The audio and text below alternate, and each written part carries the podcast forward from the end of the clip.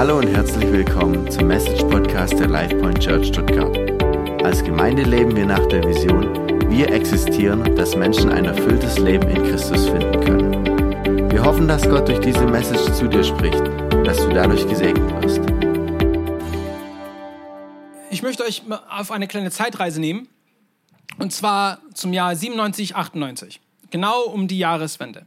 Und genau um diese Zeit war ich ein 19-jähriger Chaote.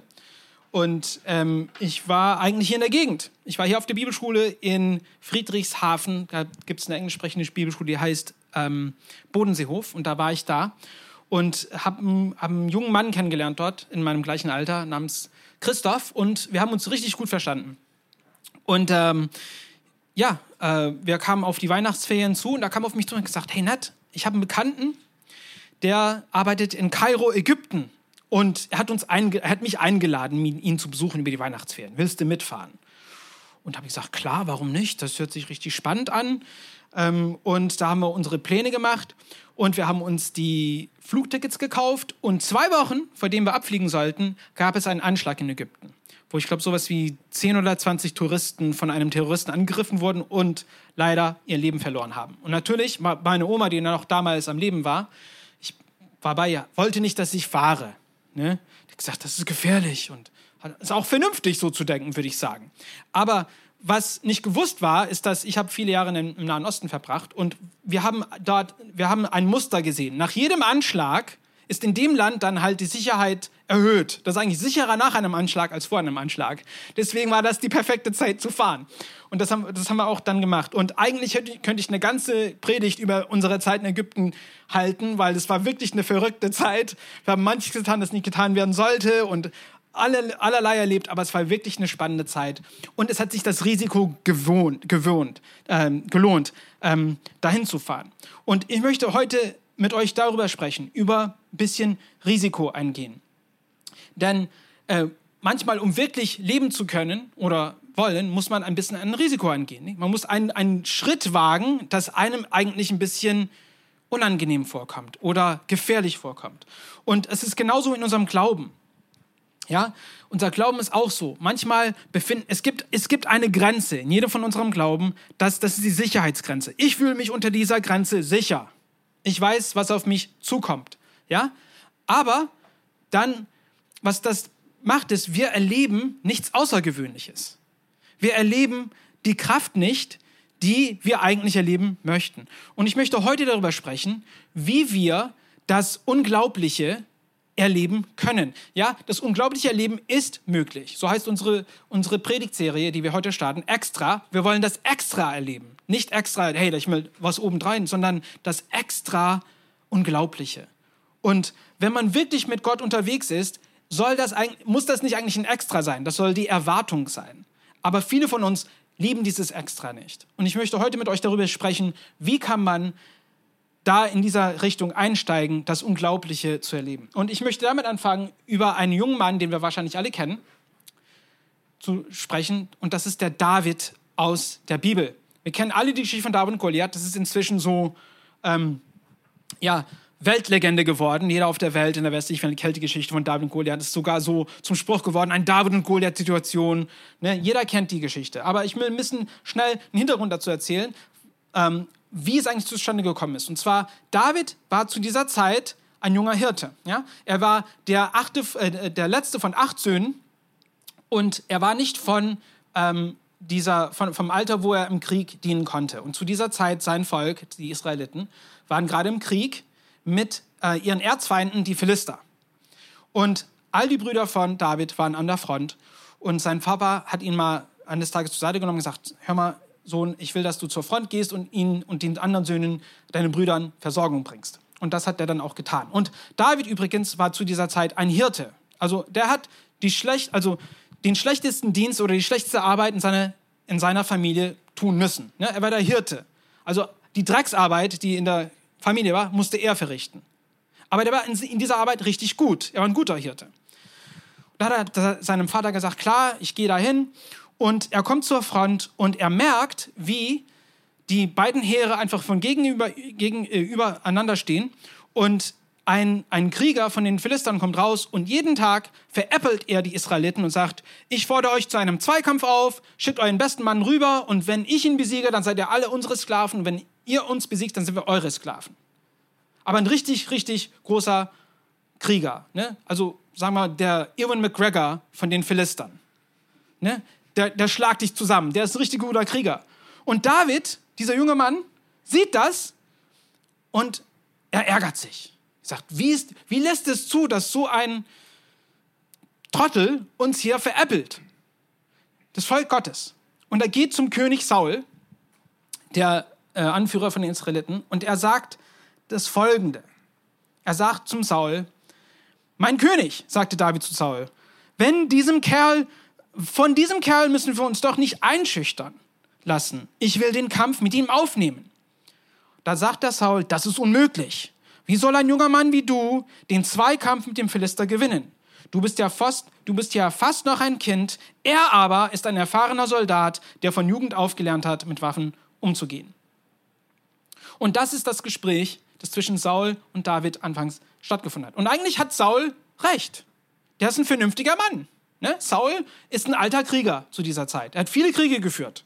Er weiß, was es heißt, in der Schlacht zu sein. Er weiß, wie ein guter Krieger aussieht. Er erkennt einen von weitem. Und er hat auf den Goliath geschaut und sagt, das ist ein guter Krieger. Der macht dich klein, wenn du nicht bereit bist. Wenn du nicht dein Leben lang ein Soldat gewesen bist. Der, der sieht das auch. Er ist ein Vernünftiger. Seine Aussage ist vernünftig. Ne? Aber was, was David zu ihm als Antwort stellt, legt etwas dar, das für uns wichtig ist. Und da David sagt zum Saul, der Herr, der mich aus den Klauen von Löwen und Bären gerettet hat, der wird mich auch vor diesem Philister beschützen. Was wir hier in dieser Aussage sagen, die Antwort von David, sehen wir die, Perspekt äh, äh, die Perspektive des Glaubens. Ja? Er hat etwas erlebt. David hat etwas erlebt. In seiner Zeit als Hirte hat er auch Momente der Gefahr erlebt und hat gesehen, wie Gott ihn da beschützt hat und gerettet hat. Und er bindet es damit, sagt, dieser Gott, der mich damals beschützt hat, von Löwen und Bären, wird mich auch von diesem Mann, von diesem Menschen beschützen können. Und David hat eine unglaubliche ähm, Vertrauen in Gott gehabt, das ihn dazu fähig gestellt hat, die Perspektive des Unglaublichen oder des Unmöglichen im, im, im Unglaublichen sehen zu können. Er konnte durch das Unmögliche schauen und sagen, das ist möglich. Und das ist Glaube. Und er wagte dann danach den Schritt. Und wir wissen, wie die Geschichte ausgegangen ist. Ne? Dass der, der Goliath wurde besiegt und David ist dann später zum König geworden. Und das Tragische an dieser ganzen Geschichte aber ist nicht, was David gemacht hat oder wie die Geschichte ausgegangen ist, sondern dass wir oftmals in unserem Leben eher uns wie Saul verhalten als wie David. Das ist normal, das ist die Einstellung. Ne? Wir, wir wollen sicher gehen. Wir wollen vernünftig sein. Denn wir haben ja nur ein Leben. Ja? Wir sind nicht wie im Computerspiel, wo man drei Leben hat. Ja, ich bin gecancelt, jetzt kann ich wieder von vorne anfangen. Ich kann mich respawnen oder so. Nur so geht's nicht. Wir haben. Ja, nicht Minecraft. Ähm, aber das ist das Leben. Ne? Wir haben ein Leben. Und deswegen sind wir eher ein bisschen vorsichtiger in unserem Glauben. Aber was tragisch ist, ist, Gott will mehr für uns. Er will, dass wir mehr erleben. Und wir stellen uns eine Grenze und sagen, wir, wir, wir schreiten nicht darüber. Oftmals sehen wir Not. Ne? Wir sehen, dass es Einsamkeit in vielleicht unser Leben oder jemand anders sein Leben geht. Wir, wir sehen die Hoffnungslosigkeit auf der Welt. Ähm, wir sehen die Probleme. Wir sehen ein Chaos. Wir sehen die Bedrohungen. Aber wir sagen, dafür können wir nichts. Dagegen können wir nichts tun. Aber ich sage dir heute, ja, wir können was dagegen tun. Nicht wegen uns, wir haben die Kraft nicht, aber wir dienen einem Gott, der dazu fähig ist. Aber wie können wir das jetzt binden? Wie können wir jetzt dieses, ja, ich sehe das Unglaubliche, das Unmögliche, ne, ich sehe das Unmögliche, aber wie kann das Unglaubliche daraus entstehen? Und heute möchte ich mit euch darüber ein bisschen sprechen. Und dafür wollen wir ähm, zur Apostelgeschichte Kapitel 3 uns wenden. Wenn, ihr könnt auch mit, äh, mitverfolgen, wenn ihr eine Bibel bei euch habt oder auch auf, von, von dem Bildschirm hier mitlesen. Aber hier lesen wir über einen Vorfall, das in Jerusalem stattfindet. Und zwar geht es so los. An einem Nachmittag gegen 3 Uhr, also zur Zeit äh, des Gebets, gingen Petrus und Johannes, zwei Jünger von Jesus, zum Tempel. Sie wollten dort am öffentlichen Gebet teilnehmen. Zur selben Zeit brachte man einen Mann, der von Geburt an gelähmt war, und setzte ihn an einer der Tempeltüren, an den sogenannten Schöne Tor. Er wurde jeden Tag da, dorthin getragen, damit er die Leute, die in den Tempel gingen, um Almosen anbetteln konnte. Als Petrus und Johannes den Tempel betreten wollten, bat er auch sie um Geld. Halten wir erstmal hier an. Und was wir hier sehen, ist, äh, einfach um die Bühne zu, zu stellen, das ist nachdem der Jesus in den Himmel gefahren ist. Das ist nachdem der Heilige Geist den Jüngern gegeben ist. Die sind jetzt durch den Heiligen Geist befähigt worden und sie haben schon äh, das Evangelium ganz offen dargestellt und es sind etwa in dieser Zeit drei bis 5.000, kommt darauf an, wie man das ausrechnet, Nachfolger Jesu in Jerusalem.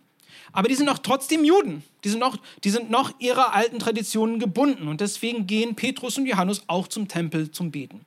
Und hier unterwegs sehen wir, was damals es so war. Wir sehen einen Mann, der gelähmt ist. Ne? Und der kann nicht arbeiten. Und zu der Zeit gab es das Arbeitsamt nicht. Deswegen einzige Weg, wie so ein Mann, der von sein Leben lang gelähmt ist und nicht arbeiten konnte, Geld verdienen kann, ist zu betteln. Und er geht dahin, wo es am vernünftigsten ist. Wo ist das? Am Tor des Tempels. Denn er weiß, dass im jüdischen Gesetz, ja, wenn man einen Armen oder Bedürftigen sieht, dass man da Almosen geben muss. Das ist so in, in, in der, ähm, ähm, in, also in Judentum geboten worden. Ja? Und deswegen ist es vernünftig, das zu machen. Es ist vernünftig, das zu machen. Und ihm wurde nie gesagt, ja, und vielleicht hat er von Jesus gehört. Jesus ist da, der heilt die Menschen. Aber dann ist Jesus hingerichtet worden und der ist nicht mehr da. Und der meint jetzt, der Jesus ist, ist weg. Die Perspektive, die ich hatte, ist vorbei. Diese, diese Chance habe ich verpasst. Und deswegen geht er wieder an sein alten Leben zurück, um Almosen, um Almosen zu betteln. Und ich würde sagen, dass wir in, in, gewisser Hinsicht, wie gesagt, sind, können wie dieser Mann sein. Ne? Wir haben alle Probleme, wir haben alle Nöte, wir haben alle, alle ähm, Lasten, die wir tragen. Und wir denken, diese Chance, diese, diese Last zu verarbeiten, ist jetzt vorbei. Oder ich bin in einer Lage, die jetzt nicht irgendwie geändert werden kann. Und deswegen lassen, kommen wir mit dieser Lage eigentlich, wir sind nicht damit zufrieden, aber wir ergeben uns dieser Lage, sagen, okay, ich kann nichts daran ändern und ich werde einfach so weitermachen. Wir haben keine Perspektive mehr und das ist eigentlich vernünftig. Aber Glaube ist nicht vernünftig. Also richtige Glaube haben ist eigentlich nicht für menschlichen Sinne her vernünftig. Ja?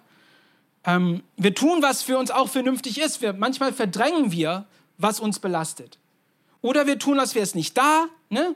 Oder das Schlimmste ist, wir betäuben es, betäuben es mit anderen Sachen. Es könnte die Karriere sein, es könnte Drogen sein, es könnte Beziehungen sein, aber wir versuchen, diesen Schmerz, diese, ja, ähm, diese Last irgendwie zu verdrängen. Das ist, was wir zu, zu, tun, zu versuchen. Und manchmal, was noch schlimmer ist, genau wie dieser Mann, der war im Tempel, aber er war nicht im Tempel. Und das Ironische an der ganzen Sache ist, wäre ins Tempel gegangen und Hätte jemand für ihn gebetet, würde er wahrscheinlich Heilung erlebt haben. Aber er sitzt vor dem Tempeltor und manchmal machen wir das genau das Gleiche als Christen, dass wir, wir sitzen vor dem Tempeltor. Wir sagen, ja, es wird nichts anderes zustande kommen. Ich sitze hier vor dem Tor und ich bettel um Almosen. Und wie betteln wir um Almosen? Ja, wir, wir betteln um Almosen, indem wir denken, ich gehe in die Kirche und ich mache halt das, aber ich werde nichts von Gott erwarten. So betteln wir für Almosen in unserem täglichen Leben. Sagen, ja, ich, ich erwarte nichts. Wenn wir nichts erwarten, können wir auch nichts bekommen, denn die Hand ist nicht offen. Ja? Wir müssen die Hand ausstrecken und sagen, ich will was bekommen. Und ich möchte ehrlich sagen, dass Gott nicht das für dich und mich das will. Was will Gott für uns? Er will dann natürlich, dass wir Heilung erleben. Er will, dass wir gestärkt werden. Er will, dass wir befähigt sind. Das ist, was er möchte. Er will, dass wir ein Segen für unsere Freunde, Familie und unser Umfeld werden. Das ist, was er möchte. Er will, dass wir wirklich einen Unterschied hervorbringen. Er will, dass wir unsere Bestimmung wissen, was das ist. Wir alle haben eine Bestimmung. Ne? Und äh, wir sagen in der Kirche, wir wollen, dass du deine Bestimmung entdeckst. Heißt nicht, dass wir die Antwort darauf haben. Wir als Kirche haben nicht die Antwort darauf. Aber Gott hat die Antwort darauf. Und wir wollen, dass wir das gemeinsam entdecken. Ne? Dass, dass du weißt, das ist meine Bestimmung. Mehr als meine Karriere, mehr als wo ich arbeite, mehr als was ich in den nächsten fünf Jahren mache. Was treibt dich an? Was ist deine Leidenschaft? Was ist es, das dich als Mensch so in, deiner, in deinem Wesen drin steckt, dass du wirklich einfach dafür lebst? Was ist das? Gott kann das benutzen. Und er will, dass wir das auch entdecken. Und oftmals, wenn wir für Almosen betteln, sagen wir, ja, die Kirche ist einfach da, damit ich reingehe und mein geistliches, ich, ich, weiß, ich weiß nicht, Verantwortung verrichte und dann gehe ich nach Hause. Das ist, das ist nicht der richtige, die richtige Einstellung für Glaube. Glaube ist nicht nur sonntags. Glaube ist sieben Tage der Woche. Und ich habe eine Frage für euch. Wollt ihr nicht, also habt ihr euch jemals nie gedacht, ich möchte gerne auch die Wunder sehen, die in der Bibel beschrieben werden? Habt ihr euch das nie, niemals so überlegt? Ich möchte gerne das erleben. Passiert das überhaupt noch? Werden Tote erweckt? Werden Leute geheilt? Sehen wir wirklich, wie Leute von irgendwelche Fesseln ähm, befreit werden? Passiert das tatsächlich? Und meine Antwort an euch ist absolut. Ich, ich möchte gerne mit euch ähm, und äh, eine Geschichte gleich teilen. Aber vor dem wir da reingehen, wollen wir sehen, was Petrus und Johannes in dieser Lage machen. Und zwar lesen wir im dritten Kapitel weiter. Und da lesen wir, nachdem dieser Mann, Petrus und Johannes, um Geld gebeten hat, hat lesen wir weiter, wie hier steht, als Petrus und Johannes den Tempel betreten wollten, bat er auch sie um Geld. Sie blieben stehen. Sie blieben stehen, richteten den Blick auf ihn und Petrus sagte, schau uns an. Ah, das ist ziemlich krass. Also ich, das, ist, das würde ich selber nicht tun können. Das muss ich zugeben. Das, das braucht Mut. Erwartungsvoll sah der Mann auf, würde er etwas von ihnen bekommen. Nun, hier, ich möchte erstmal ganz schnell über Petrus reden, Petrus und Johannes. Und wir müssen bedenken, ja, für uns sind sie die Apostel. Wir lesen über sie in den, im Neuen Testament, die sind die Apostel, die sind Gründer der Kirche, die sind große geistliche Männer. Aber was wir vergessen oftmals, ist, dass sie unausgebildete Handwerker waren. Die waren keine Theologen, ne? die waren nicht super gebildet, die waren nicht wie Paulus, der war ein Pharisäer. Die waren einfach einfache Menschen, wie du und ich. Also Straßenkehrer könnte man sagen. Und die, die haben aber den Mut gehabt und die Kraft gehabt, Unglaubliches zu tun. Wie ist das zustande gekommen? Ne? Wie ist das zustande gekommen, dass Petrus, so ein ganz grober Typ, Ne? Der hat jemanden ein Ohr abgeschlagen mit einem Schwert. So ein Typ war er, so ein Kämpfer, ne? so ein Gangster so ein bisschen. Wie kann so einer zu einer führenden Figur in einer geistlichen Organisation werden? Das sind die Männer, die hier gerade sind. Sie sind einfache Männer gewesen. Und die tun was, was außergewöhnlich ist und was Mut braucht. Und der erste Punkt hier, dass man in, im Kopf behalten muss, ist, was Petrus und Johannes ähm, wirklich herausgehoben hat, ist, dass sie mit Jesus gewandelt haben. Und das Erste für uns ist, wenn wir das Unglaubliche erleben möchten, dass wir zuerst mit Jesus wandeln müssen. Wir müssen mit ihm zusammen sein. Genau wie Petrus und Johannes mit ihm zusammen waren. Die waren mit ihm unterwegs. Und die waren nicht nur mit ihm unterwegs, die waren auch seine Freunde. Das ist auch wichtig. Denn wir können mit einem Lehrer unterwegs sein, aber wir werden nie mit denen befreundet sein. Ne? Das sind halt meine Lehrer. Ah, diese Ehre, große Ehre. Aber die waren Freunde mit Jesus. Die waren mit ihm befreundet. Das ist ein wichtiger Punkt. Und was Wandele mit Jesus heißt, ist, wir müssen da sein, wo Jesus gelehrt wird. Wo seine Lehren nicht beeinträchtigt sind. Wo seine Lehren klar ausgesprochen worden werden, wie er es auch gewollt hätte oder will. Und zweitens, wir müssen da sein, wo seine Nachfolger seine Gebote ausleben. Erstes Gebot, wir leben deinen Nachbarn wie dich selber. Wir müssen da sein, wo seine Gebote ausgelebt werden. Drittens müssen wir da sein, wo sein in seinem Namen gebetet wird, denn sein Name ist kraftvoll.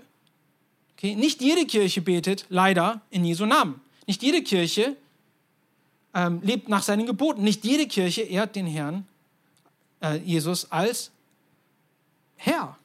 Das ist die Wahrheit. Deswegen müssen wir die Augen offen behalten. Wo wird Jesus wahrhaftig gelernt? Und das andere ist, natürlich müssen wir auch wissen, was seine Lehren sind. Und genau wie Petrus und Johannes, die un unausgebildete Männer waren eigentlich.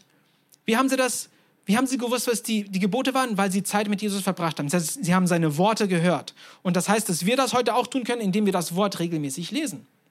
Einfach regelmäßig lesen. Man muss es nicht irgendwie sich merken oder auswendig lernen. Einfach regelmäßig lesen. Das bleibt einem im Sinn. Ne? Wenn ich YouTube-Videos gucke, dann bleiben mir diese bescheuerten Videos im Sinn. Ne? Das ist ganz leicht. Wir speichern alles nämlich. Und wenn wir dies, das Wort speichern, dann weißt du, was die Worte von Jesus sind. Ne? Und das, das ist der äh, Anfangspunkt. Aber noch darauf, sie waren sein Freund. Also sei, sie waren Jesus Freund. Ja? Sie waren mit Jesus befreundet. Und das, das vierte ist, wir müssen mit Jesus befreundet sein. Was heißt das? Wir schaffen Raum für unsere Freunde. Wir lieben es, mit denen Zeit zu verbringen. Und wie können wir mit, für Jesus Raum schaffen? Der ist ja nicht hier in, in, in, in körperlicher Weise, ist er nicht da, aber wir schaffen Raum für ihn, indem wir Zeit miteinander verbringen. Denn wir lesen in der Bibel, dass der Körper von Jesus ist die Gemeinde auf Erden heute. Das ist die wahrhafte Gemeinde. Aber zweitens auch noch, individuell wollen wir auch mit ihm sprechen, reden, durch Gebet, in unseren alltäglichen Leben einladen, indem wir die kleinen Entscheidungen sogar ihm zu Fuße legen und sagen, hey Gott, ist das eine Entscheidung, das dir gefällt? Ist das die richtige Entscheidung? Was ist die Entscheidung, die ich, mich, die ich treffen soll? Und er wird, uns, er wird dir das zeigen, er, wird, er zeigt es uns. Der Gott ist ein Gott, der antwortet. Und deswegen müssen wir ihn mit in unserem alltäglichen Leben bewusst einbinden, sogar für die Kleinigkeiten. Und dann ist er dein Freund. Und dann macht es was aus. Und dann spürt man seine Kraft. Dann fangen wir an. Er wird dir zeigen, ja, das ist möglich. Sogar wenn es von außen her unmöglich aussieht, ist das möglich. Ich kann das zustande bringen. Oder er gibt uns eine Idee. Er gibt uns eine Vision, die kein anderer sehen kann. Vision heißt, heißt etwas zu realisieren, in seinem Kopf zu realisieren, sagen, das ist möglich. Das ist, was Vision ist. Und er gibt diese Visionen individuell, aber auch als Kollektiv, dass wir etwas erreichen können. Zum Beispiel hier in LifePoint, was ist unsere Vision? Wir wollen Brücken bauen. Wir wollen Brücken bauen mit Menschen, die nichts mit dem Gott zu tun haben, erstens. Und zweitens mit anderen Kulturen und anderen Kultursgruppen, damit wir zusammenkommen. Das ist unsere Vision. Das, ist, das kommt nicht von uns, das ist Gottes Vision. Und wenn es seine Vision ist, dann wird es auch zustande kommen. Wie schnell es zustande kommt, liegt an uns. Ja, wenn wir mit ihm wandeln, dann kommt es auch schneller zustande. Aber wenn wir sagen, ja, also Gott wird jemand anders benutzen, dann wird es dauern. Dann wird es dauern. Aber wir müssen mit ihm wandeln. Lesen wir weiter. In Apostelgeschichte 3, Vers 6 lesen wir, doch Petrus sagte zu dem Mann, Geld habe ich nicht. Also das Einzige, das eine, was der Mann, Mann haben wollte, hat der Petrus nicht. Und das gibt er auch zu. Das Geld habe ich nicht. Aber was ich habe, will ich dir geben. Im Namen von Jesus Christus aus Nazareth, steh auf und geh. Und was ich hier krass finde, ist, dass Petrus ist mit diesem Mann ehrlich. Er sagt, ich habe kein Geld, aber ich gebe dir, was ich habe. Also dieser Mann, Petrus ist sowas von krass, ey. Also ich, ich muss zugeben, ich hätte diesen Mut nicht gehabt, ne, das zu tun. Aber er hat es gespürt. Er hat so einen Glaube an der Kraft von Jesus gehabt, dass er wusste, ich kann diesem Mann was geben. Und erstmals müssen wir auch ehrlich sein. Wir müssen zweitens ehrlich sein. Wir müssen erstmals mit Jesus wandeln und zweitens ehrlich sein. Erstens, erstens mit uns selber ehrlich sein, zu sagen, ja, ich brauche Heilung. Ja, ich bin einsam. Ja, ich bin verbittert. Ja, ich habe diese Wunde. Das zuzugeben erstmal, zu sagen, ja, ich brauche Heilung. Das ist der erste Schritt in Richtung, das Unglaubliche zu erleben. Und wir müssen auch für uns, für andere Menschen zu verstehen, dass wir selber nicht in der Lage sind, die Lage zu verändern. Wir haben diese Kraft nicht. Also nicht individuell wenigstens. Aber Gott hat die Kraft. Und wir können ein Mittel dazu werden. Aber wir müssen ehrlich sein, zu sagen, ich kann dich nicht heilen oder ich habe die Antwort nicht für dich. Aber ich kenne jemanden, der die Antwort hat. Ich kenne jemanden, den ich dir gerne vorstellen möchte oder äh, die, den ich für dich einsetzen möchte. Und es ist super wichtig, dass wir das auch verstehen. Was, was eigentlich hier im, im Kern liegt, ist, wenn wir anderen lieben, wenn wir uns selber Liebe zeigen, ja, ich bin nicht so ein, ein ähm, jemand, der das unterstützt, sagen, ich muss, ich muss Selbstliebe haben. Also, ja, das ist wichtig, selber zu lieben, aber es dreht sich nicht alles um uns. Ne? Das, die Welt dreht sich nicht alles um uns. Aber es ist wichtig, dass wir uns so annehmen, wie wir sind. Ich kann mich ganz gut daran erinnern, als ich 19 war, habe ich gemerkt, ich habe mich gar nicht also ich habe nicht gemocht, wer ich bin. Ne? Ich wollte jemand anders sein. Mit 19. Und ich war eines Morgens, war ich in meiner stille Zeit und ich habe den ganz berühmten Vers gelesen, liebe deinen Nachbar wie dich selbst. Und ich habe in meinem Herzen gespürt, wie der Geist gesagt hat, wie kannst du deinen Nachbar lieben, wenn du dich selber nicht liebst? Wenn du dich selber nicht so annimmst, wie du bist, wie ich dich geschaffen habe, mit allem drum und dran. Und da musste ich zugeben, ja, das war die Wahrheit. Ich habe gehasst, wer ich war. Ich wollte nicht derjenige sein, der ich bin. Ich wollte lustiger sein. Ich wollte sportlicher sein. Ich wollte anders sein. Aber ich habe gemerkt, da, da, das kann ich nicht entkommen. Ich muss, ich bin derjenige, der ich bin. Und ich muss das auch ak ak akzeptieren. Und in dem Moment bin ich befreit worden, als ich gesagt habe, ist okay. Ist okay, wer ich bin. Mit all meinen Makel ist okay. Und seitdem ist mein Leben verändert. Ich bin viel entspannter gewesen und ich habe auch das angehen können, was mich interessiert hat, statt so zu tun zu wollen, als wollte ich jemand anders sein. Die Liebe bewegt Menschen. Das ist, was ich daraus erlebt habe. Die Liebe bewegt Menschen. Okay? Wir haben selber keine Kraft, aber wenn wir jemanden lieben, bewegt es etwas. Und Liebe heißt nicht beurteilen, nicht verurteilen, nicht zu sagen, ja, das musst du ändern oder komm in die Kirche und änder dich, sondern komm einfach rein. Verbringen wir Zeit miteinander.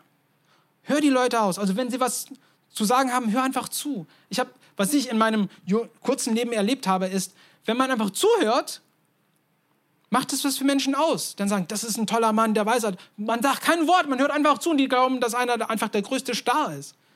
Und Leute wollen gehört werden, Menschen wollen gesehen werden. Und Gott sieht dich und mich und er hört auch zu. Wenn wir das Gleiche tun, werden wir was wirklich in unserem Umfeld verändert sehen. Das garantiere ich euch. Versuch es mal. Einfach lädt, lädt jemanden ein und hört einfach den ganzen Abend zu. Sagt selber nichts, aber hört einfach zu.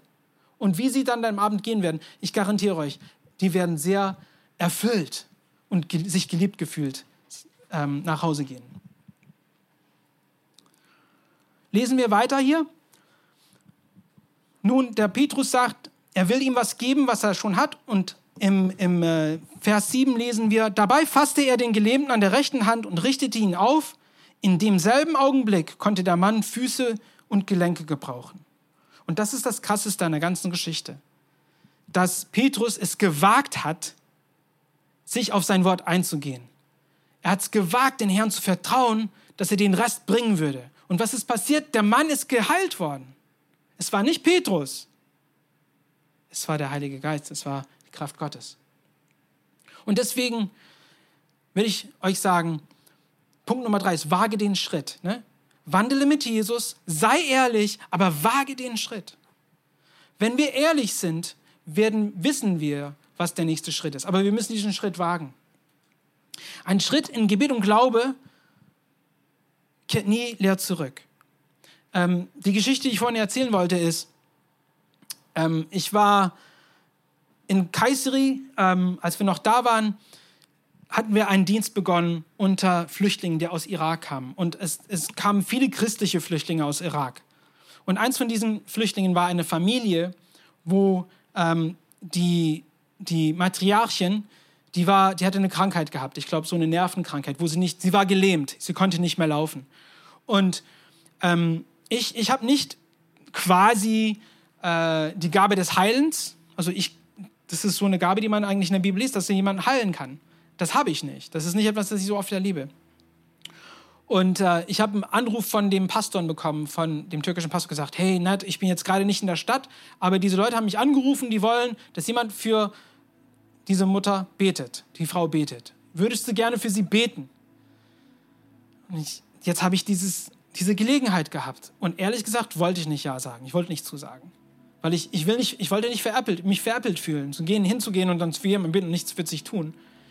Aber ich habe gemeint, ja, ich würde den Gott lieber hier vertrauen.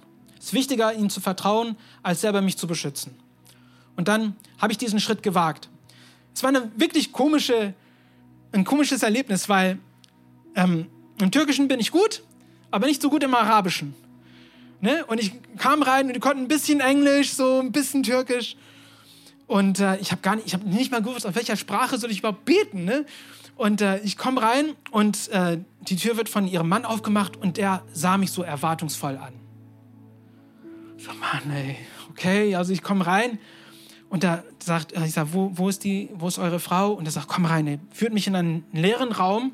Diesem leeren Raum ist so eine Matratze auf dem Boden. Die haben keinen, also keine Möbel gehabt. So arm waren sie. Und da lag diese Frau auf dieser Matratze. Und sie schaute mir, mich auch erwartungsvoll an. Und ich stehe da und sage, was kann ich, was kann ich denn bringen? Ich kann selber nichts bringen. Ich bin kein Arzt, ich bin kein Heiler. Aber ich habe gesagt, ich werde einfach beten. Und dann kniete ich mich nieder, lag meine Hand auf die Frau und ich habe gedacht, ja, auf welche Sprache soll ich überhaupt beten? Soll ich später auf Türkisch? Da fange fang ich an halt zu beten und dann was ganz Interessantes ist, ist passiert. während ich gebetet habe, fing mein Arm, also das ist keine Über Übertreibung, fing mein Arm, Arm an zu kribbeln und ich habe so eine Wärme gefühlt, wie es meinen Arm runtergekommen ähm, ist. Und zur Frau. Und sie hat mich dann plötzlich angeschaut. Ich habe gewusst, dass was ich gespürt habe, hat sie auch gespürt. Und was ganz komisch war, ich habe in dem Moment Angst bekommen. Und da habe ich meine Hand weggezogen. Aber ich habe für sie gebetet und dann habe ich mich ganz komisch gefühlt und bin gegangen. Eine Woche später habe ich herausgefunden, dass die Frau laufen konnte. Und ich habe gewusst, Gott hat mich da benutzt. Irgendwie. Er hat es zustande gebracht, dass die Frau wieder laufen konnte. Aber ich muss diesen Schritt wagen. Und wenn ich, jemand, der keinen Gift der Gabe der Heilung hat, sowas erleben kann, kannst du das auch erleben. Durch die Kraft Gottes. Aber man muss diesen Schritt wagen. Man muss diesen Schritt wagen. Das ist Glaube. Und wenn wir diese Schritte wagen, dann erleben wir auch das Unglaubliche. Und das bringt mich zum letzten Punkt. Nachdem dieser Mann seine Beine und Füße benutzen konnte, sprang er auf und konnte sicher gehen, lief er einige Schritte hin und her und ging dann mit Petrus und Johannes in den Tempel. Außer Freude vor sich rannte er umher, sprang in die Luft und lobte Gott. Und das Wichtige ist, ist, dass wir die Siege Gottes feiern sollen. Feiert die Siege Gottes. Lass es nicht einfach gehen und sagen, ja, das war nicht ich. Feiert's. Feiert es. Wandele mit Jesus. Sei ehrlich und wage den Schritt. Und ehrlich gesagt, gibt es nichts anderes dazu sagen, als zu feiern. Ich, mit diesem Vers möchte ich diesen Abschnitt beenden, zu sagen, dass als Gemeinde solche Siege zu feiern, ist super, super wichtig. Das erfreut den Herrn und das gibt uns gegenseitig Kraft. Im Psalm 131, 133, Vers 1 steht, wie schön und angenehm es ist, wenn Brüder in Frieden zusammenleben. Und wenn wir gemeinsam feiern, haben wir diesen Frieden. Und wenn wir diese Schritte wagen, ja, dann werden wir das Unglaubliche auch in unserem Leben erleben. Und wie immer habe ich ein paar Action Points vorbereitet. Wie können wir das machen? Was sind ein paar so äh, Sachen, die greifbar sind, greifbare Punkte, die wir umsetzen können? Und das erste ist, wir haben jeden Sonntag um Viertel vor zehn eine Vorgebetszeit, wo die Mitarbeiter kommen und wir nehmen einfach die Zeit zum Beten. Individuell, aber auch, wenn es sein muss, füreinander. Und jeder ist da eingeladen. Du musst nicht Sonntagmorgens im Dienst sein. Du musst nicht mal Teil dieser Gemeinde sein. Komm einfach vorbei. Wir beten füreinander. Es ist nicht eine lange Zeit, 15 Minuten, aber wir beten füreinander, denn wir wollen die Kraft Gottes spüren. Wir wollen das erleben, was Gott für uns aufbewahrt hat. Ja? Wir wollen ihn einladen. Und ich will dich einfach mal herausfordern. Nimm dir mal vielleicht 45 Minuten früher vorbeizukommen, um mitzumachen. Das ist ein Opfer, das weiß ich von der Zeit her. Aber es wird sich lohnen. Aber nehmt euch mal vor, einfach mal in diesem Vorgebet mitzumachen. Und das Zweite ist, setze dein Glaube in Bewegung. Und was das heißt ist, nimm etwas Besonderes vor, es auszuleben. Und hier in LifePoint haben wir versuchen wir Wege zu erschaffen, um das zu tun. Eines davon ist, wir haben natürlich Kleingruppen ne? und die gehen richtig gut. Danke an all die Kleingruppenleiter, wie ihr das macht, ist wirklich Hammer. Ähm, wir haben aber auch, was wir gestern, letzte Woche vorgestellt haben, unseren Surf-Abteilung. Das ist unsere, unser Dienst, wirklich was Gutes für die Gemeinschaft zu tun. Surf. Und da wollen wir Sachen in Bewegung bringen. Da haben wir Partnerschaften mit zum Beispiel der Heilsarmee, mit zum Beispiel Esther Ministries e.V. und andere Organisationen, die wir gerne aufbauen möchten. Und wir wollen Projekte vorstellen. Und mach da auch mit. Wenn die Projekte vorgestellt werden, entscheide dich, hey, ich will etwas von meiner Zeit da geben, um mitzumachen. Und ich werde, ich, ich kann dir, dir garantieren, wenn das eine bisschen Unangenehmigkeit bereitet, dann überschreitest du diese, diese Grenze der Bequemlichkeit und dann bist du in einer Position, das Unglaubliche zu erleben. Aber wir müssen uns so positionieren, damit wir das auch erleben können. Wir müssen diesen Schritt wagen. Und dann als letztes ähm, haben wir nächste Woche einen Gast eingeladen. Das ist die Maria von Open Doors. Und die hat was wirklich Spannendes zu erzählen. Ähm, Deine wird ein bisschen mehr darüber in einem Moment sprechen. Aber nehmt euch vor, da, da zu sein. Ich, ich hoffe, dass keiner von euch es verpasst, dass einfach es auf eurem Kalender einträgt. 25.06. Maria von Open Doors. die, hat, die, haben, die arbeitet mit einer Organisation, das einen wichtig, äh, richtig wichtigen Dienst hat. Und wir können dabei partnern. Und du kannst nicht nur hier in dieser Gegend, sondern weltweit dadurch einen Unterschied, also dabei helfen, einen Unterschied zu machen, wenn du dabei bist. Einfach mal mitzuhören, was ist los und was kann ich dazu tun. Also das sind die drei Punkte, die wir hier aktiv umsetzen können, um vom alltäglichen Leben in das Unglaubliche umzusteigen. Dieses Risiko einzunehmen, dass unser Leben wirklich verändern kann und nicht nur unser Leben, sondern Leben von anderen. Und dazu existiert die Kirche auch. Die Kirche existiert nicht einfach da zu sein. Die Kirche existiert, um Menschen zu segnen und, und um Leben verändert zu sehen. Dazu, dafür existiert die Kirche. Und das müssen wir umsetzen. Beten wir gemeinsam. Lieber Jesus, ich danke dir für heute. Ich danke dir, dass du uns dazu eingeladen hast, wirklich einen Unterschied zu machen. Dass wir nicht einfach hinten im Bus sitzen und mitfahren, sondern dass du die Kirche so aufgebaut hast, dass wir wirklich mitwirken können, dass wir Mittel von deiner Heilung sein können, dass wir Träger von deiner Heiligkeit sein können, dass wir Hoffnungsspender sein dürfen, Jesus. Aber wir müssen diesen Schritt wagen. Wir müssen erstmal mit dir unterwegs sein. Wir müssen ehrlich mit uns selber sein. Wir müssen diesen Schritt wagen und wir müssen auch deine Siege feiern. Und mein Gebet ist, dass wir wirklich diese vier Punkte im Kopf behalten. Und wir als kleine Gemeinde hier in Hallschlag wirklich einen Unterschied machen. Aber nicht nur hier in Hallschlag, sondern egal, wo wir alle wohnen, wo wir zerstreut sind, Herr Jesus, in der Gegend, dass wir individuell wandelnde Agenten, Mittel, äh, ja, des Unterschiedes werden, Jesus dass du, durch, dass du uns benutzt, indem wir mit dir gemeinsam gehen, Leben zu verändern. Das ist das Größte. Und dass wir mit dir ein schönes Abenteuer erleben können. Ich bitte dafür, dass du das jeden von uns zeigst. Dass wir jetzt, wir hier sind, im Gebet, nimm mal einen Moment, einfach zu überlegen, was ist es, dass ich gerne in meinem Umfeld oder im Leben von einem Vertrauten ein Bedürfnis geändert sehen möchte. Was ist es? Gibt es ein Wunder, das du gerne sehen möchtest? Jetzt gib das dem Herrn und sag, Jesus, bitte zeig mir, was ich da tun kann. Zeig mir, was ich da tun kann, um einen Unterschied zu sehen. Ich weiß, dass der Herr das uns zeigen wird und wahrscheinlich schon gezeigt hat. Und wir, wir sind gespannt drauf, was Jesus durch dich und mich zustande bringen wird.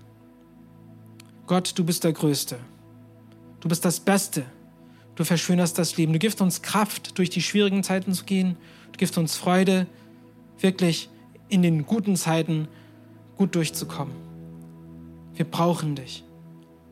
Und ich bete dafür, dass deine Hand über, auf jeden von uns ist. Dass wir, während wir in diese neue Woche einsteigen, Gott, dass du vor uns gehst, dass du mit uns gehst und von hinten her kommst und uns stärkst. Wirklich jeden Tag in voller Kraft mit dir und für dich zu leben. Segne unsere Arbeit, segne unsere Gespräche, segne unsere Beziehungen und segne wirklich auch unsere Beziehung mit dir selber. Wenn es irgendetwas gibt, das uns davon abhält, dieses Unglaubliche zu erleben, zeig uns auch, was das ist, damit wir ohne Hindernis, Herr Jesus, mit dir gemeinsam unterwegs sein dürfen. Ich danke dir schon, dass du das uns ähm, am Zeigen bist. Wir lieben dich, wir, wir machen dich groß, wir preisen dich. In deinem heiligen Namen. Amen. Wow, was für eine Message. Wir hoffen, dass dieses Wort zu dir gesprochen hat und dich durch den Tag und die kommende Woche begleiten wird. Wenn du mit uns in Kontakt treten möchtest, kannst du gerne auf unsere Website und Social Media vorbeischauen. Bis zum nächsten Mal, sei gesegnet.